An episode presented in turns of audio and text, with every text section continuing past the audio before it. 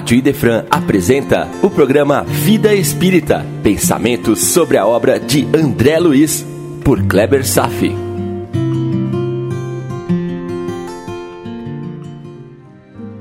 Nosso Lar, capítulo 18 Amor, alimento das almas, parte 1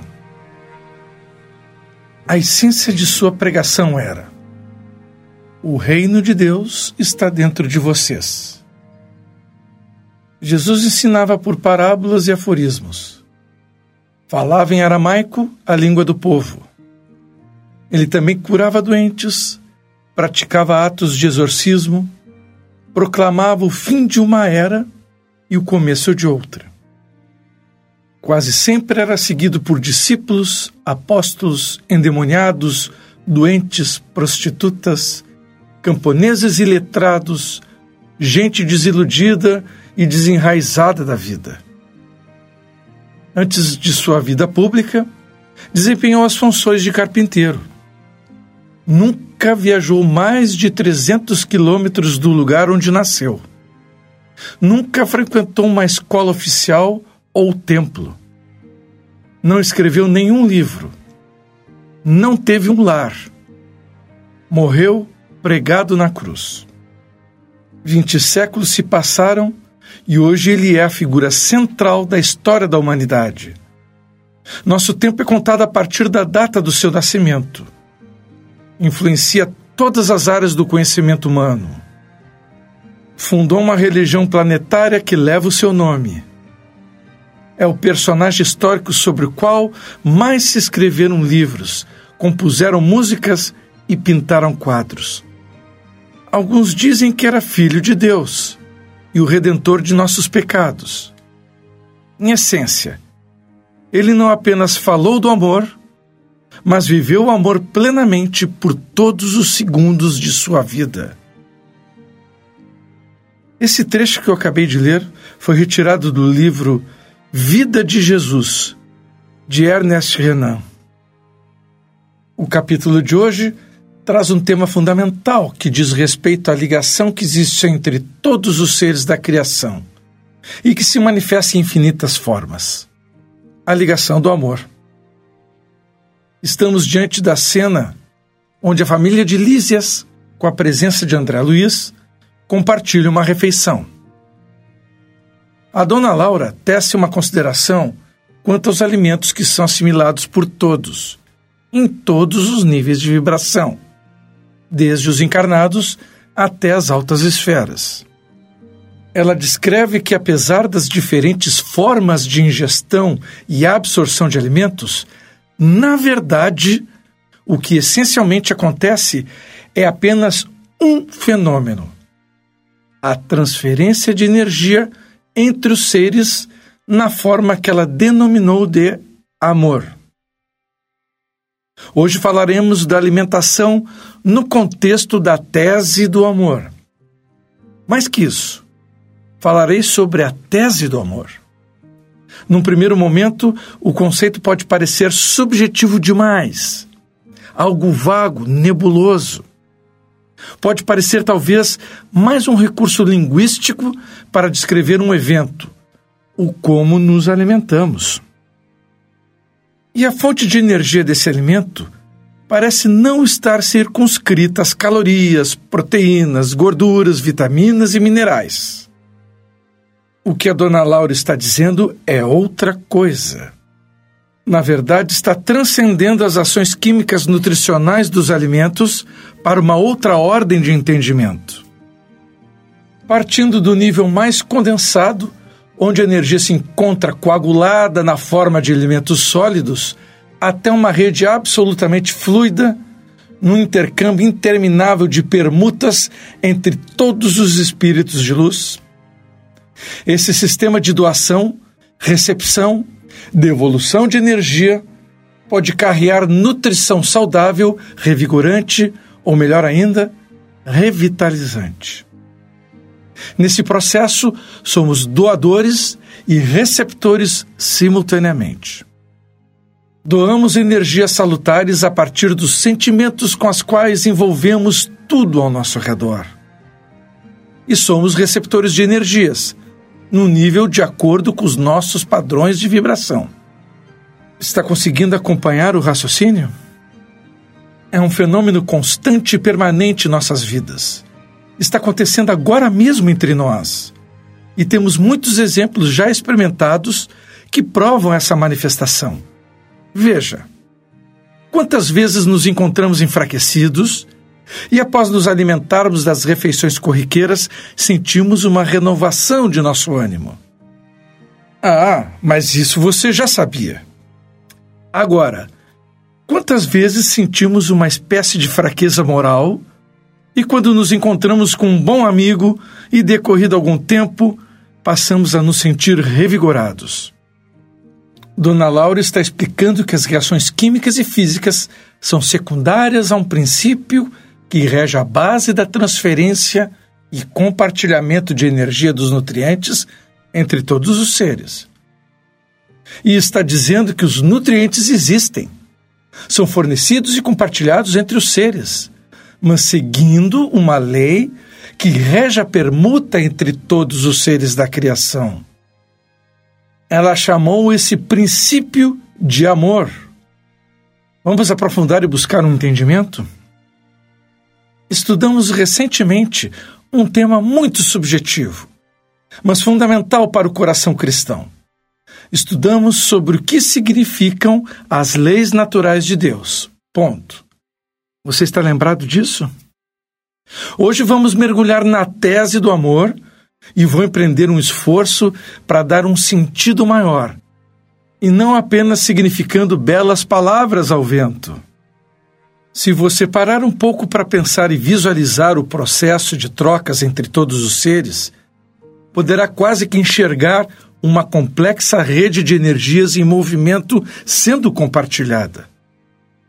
Poderá enxergar o fluido cósmico universal distribuído em movimento constante e permanente entre os seres, ao longo de todas as faixas de vibração das existências.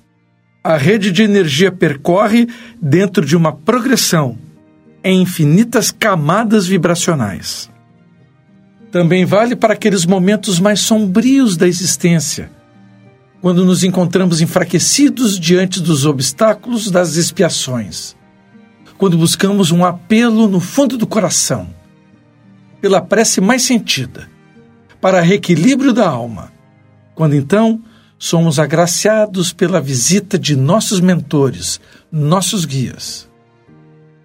Não os veremos diretamente, mas sentimos a sua presença pela sensação de alívio, de bem-estar com que nos presenteiam. Já sentiu-se assim antes? E o outro lado? Daquelas pessoas que nos vampirizam. No momento estamos bem e de repente encontramos uma pessoa que transmite energias pouco salutares. E após o seu afastamento nos sentimos cansados, esgotados, fomos sugados, literalmente. Isso também vale para presenças espirituais intrusas e mal intencionadas. Claro, sempre somos responsáveis por abrir as portas emocionais que favorecem os espíritos inferiores se aproximarem de nós. O convite para aproximação sempre, sempre, sempre parte de nós. Não sentimos essas coisas praticamente todos os dias? Estamos permutando energias nutritivas o tempo todo, com o mundo visível e o invisível. Quando a energia é daquela que revigora o nosso espírito, Dona Laura chama de amor. Aqui, amor não tem o tradicional significado de sentimento fraterno ou materno ou entre um casal, etc. Aqui, amor é aquela espécie de energia que se intercambia entre todos os seres da criação. Você lembra que num outro programa eu havia comentado algo mais ou menos assim: existe Deus, existem as leis de Deus. As leis de Deus incidem sobre o princípio material e o princípio inteligente. E agora estou dizendo que o princípio material e o princípio inteligente juntos intercambia fontes e forças entre todos os seres. Isso se chama amor. O amor é a energia básica da criação, que une todos os seres, que estabelecem a relação entre todos. É o princípio fundamental da comunicação. Não é o fluido cósmico universal, está entendido? Fluido cósmico é apenas o veículo de transmissão dessa comunicação. Lembra que falamos que todos os seres estão interligados? Uma ligação solidária? Amor é a energia da fraternidade. Mesmo que de forma bruta nos alimentos, até a forma mais quintessenciada nas esferas de luz. Estranho dizer isso, mas vá lá. Fraternidade é algo que todos podemos sentir. Amor, você simplesmente é. Como nas palavras de Jesus, eu e o Pai somos um. Talvez seja difícil de compreender, eu entendo. Mesmo porque ainda temos estrada de lutas para conquistar esse entendimento. Amor é o hálito do Criador disseminado por todo o universo proporcionando uma ligação entre todos os seres, dando impulso de vida para absolutamente todos nós. Amor não são as leis naturais, é aquilo que conecta tudo e todos. Estamos mergulhados, submersos no amor. De seu pensamento magnânimo, fez-se o amor. Nós somos as criaturas que se utilizam desse amor para nos comunicar e co-criar nosso ambiente de vida. E podemos utilizá-lo à vontade.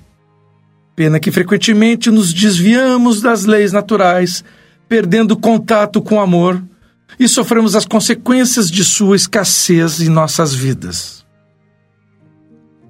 Pode acontecer uma escassez, mas jamais uma perda total.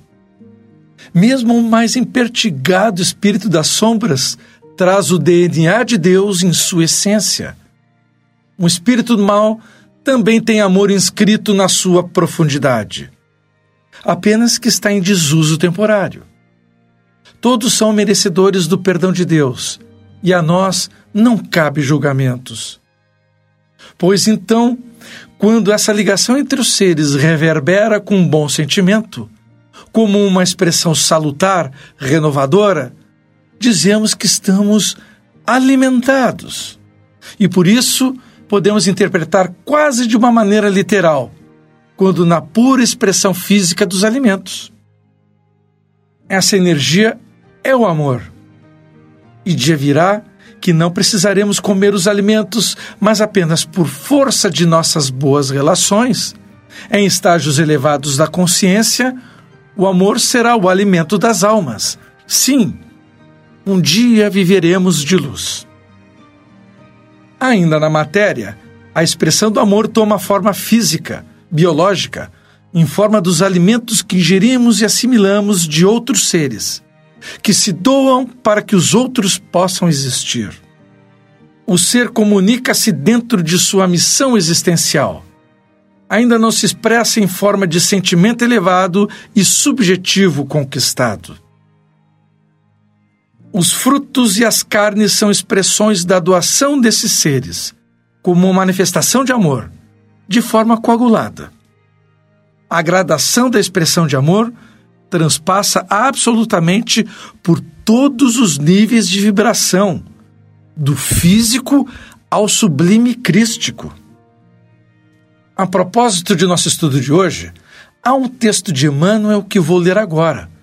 Está no livro Estude e Viva, na página 98, e se intitula Não retardes o bem. Vejamos.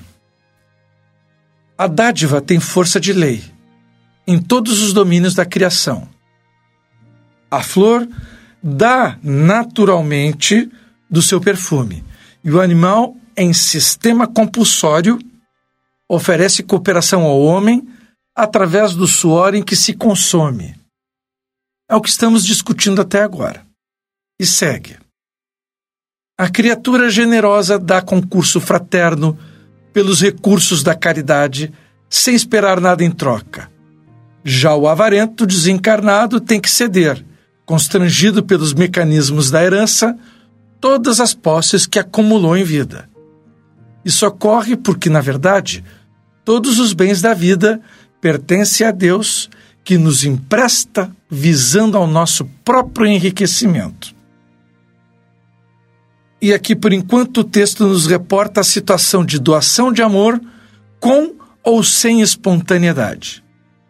Isso por se seguir naturalmente as leis de Deus, ou a despeito das resistências do egoísmo. Sempre temos o que doar, como forma de expressão de amor. E segue Emmanuel. Desenvolva o quanto possível a sua capacidade de auxiliar, porque no tamanho do seu sentimento pode ser apenas o amparo material, ainda que pouco, mas no sentido da beneficência. Seja a palavra que esclarece e consola no combate da luz contra o assalto das trevas. Seja na presença amiga que insufla a esperança ou o braço acolhedor que sustenta o companheiro atormentado pela exaustão. Todas são formas de alimentar as necessidades de alguém e tudo que se pode fazer para cumprir essa manifestação é permitir a expressão do seu amor. E segue, Emmanuel. Recorda, porém, que existe o um momento perfeito de auxiliar, seja ele conhecido como sendo a ocasião da necessidade, a sugestão do trabalho, o propósito de ajudar ou o impulso da intuição. Aproveite o ensejo de ser útil com a inteligência de quem sabe o que é preciso plantar hoje para colher amanhã. Para isso, no entanto, é imperioso que você se desfaça de todas as exigências. Não tema as farpas da censura em torno de sua dádiva, e nem peça pela sua bondade os impostos da gratidão. O amor não cobra pedágio, seja quem for que passe por ele recebendo serviço. Olha, esse trecho foi tão importante que eu vou ter que enfatizar. É quando Emmanuel ele reitera o fato de que não devemos ter medo da censura alheia no ato de nos doar. E muito tempo não cobrar a gratidão de terceiros pelo seu ato. Se você fizer algo, faça sem esperar nada em troca. Como ele mesmo disse, o amor não cobra pedágio, seja quem for que passe por ele recebendo serviço. Ajuda com a alegria de quem se honra com a faculdade de acrescentar as alegrias de que Deus dotou o universo. Sobretudo, não permita que a oportunidade de auxiliar se deteriore em suas mãos. E ouça agora essa sublime frase: A dádiva retardada tem gosto de recusa, tanto quanto a refeição inaproveitada fere o equilíbrio do paladar. O que significa fazer com boa vontade, mas não por obrigação. Auxilia quanto, como, onde sempre que possa, para o erguimento do bem comum. Não espere que a desencarnação obrigue outros a distribuir aquilo que você pode dar hoje, no amparo aos semelhantes, para a construção de sua própria felicidade. De vez que tudo aquilo que damos à vida, na pessoa do próximo, é justamente aquilo que a vida nos restitui. A natureza humildemente se doa para o bem da coletividade. É perfeita e harmônica no fluxo e refluxo da doação entre todos os seres. Quando se expressa dessa forma, fluxo e refluxo, produzindo os resultados evolutivos, estamos, na verdade, observando o amor como alimento das almas. Ainda falaremos mais sobre esse tema, que às vezes é pouco explorado nas palestras ou nos estudos doutrinários. Mas há muito a que ser dito e meditado. Por hoje era isso. Desejo paz a todos e até breve. A Rádio Idefran apresentou o programa Vida Espírita, por Kleber Safi. Todas as terças e quintas, às nove da manhã programa Vida Espírita.